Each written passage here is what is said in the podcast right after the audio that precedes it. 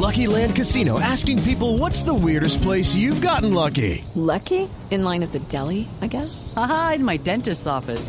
More than once, actually. Do I have to say? Yes, you do. In the car before my kids' PTA meeting. Really? Yes. Excuse me, what's the weirdest place you've gotten lucky? I never win and tell. Well, there you have it. You can get lucky anywhere playing at LuckyLandSlots.com. Play for free right now. Are you feeling lucky? No purchase necessary. Void where prohibited by law. 18 plus. Terms and conditions apply. See website for details.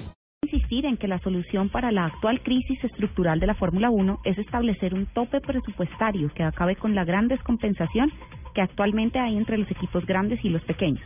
Mosley afirmó que cuando los equipos estén en el objetivo presupuestario establecido, se darán cuenta que con 100 millones de dólares es posible crear carros técnicamente avanzados y tener una competitiva batalla de motores. El presidente de la Federación Internacional del Automóvil, Jean Todt, y los 45 delegados de 14 países reunidos por el ente rector del automovilismo deportivo han sido reportados ilesos y de vuelta a sus hogares tras los efectos del terremoto ocurrido en Nepal el sábado pasado. El Congreso FIA para el área Asia-Pacífico fue organizado este año en un lujoso hotel de Kathmandú, a unos 85 kilómetros del epicentro del sismo, y estaba en pleno desarrollo cuando esa zona de la ciudad fue dramáticamente sacudida. Todd reafirmó encontrarse perfectamente, pero profundamente impactado por la tragedia y sus consecuencias. Uno de cada tres europeos considera que viajar en hora pico por las principales ciudades de Europa es más estresante que el trabajo en sí, según el nuevo estudio realizado por el fabricante estadounidense de vehículos Ford. El estudio arroja que el 63% asegura que llega tarde al menos una vez al mes debido a los trancones, mientras que el 27% asegura llegar tarde al menos tres veces al mes.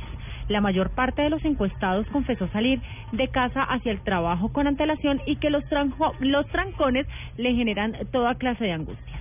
Yo pensé que esto solo pasaba en Bogotá.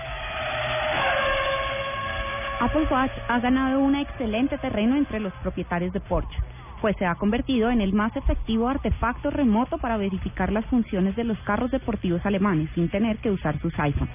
Apple Watch, como elemento de control, proporciona información sobre el estado del vehículo y permite monitorear y controlar ciertas funciones, con el comando de toque o de gesto.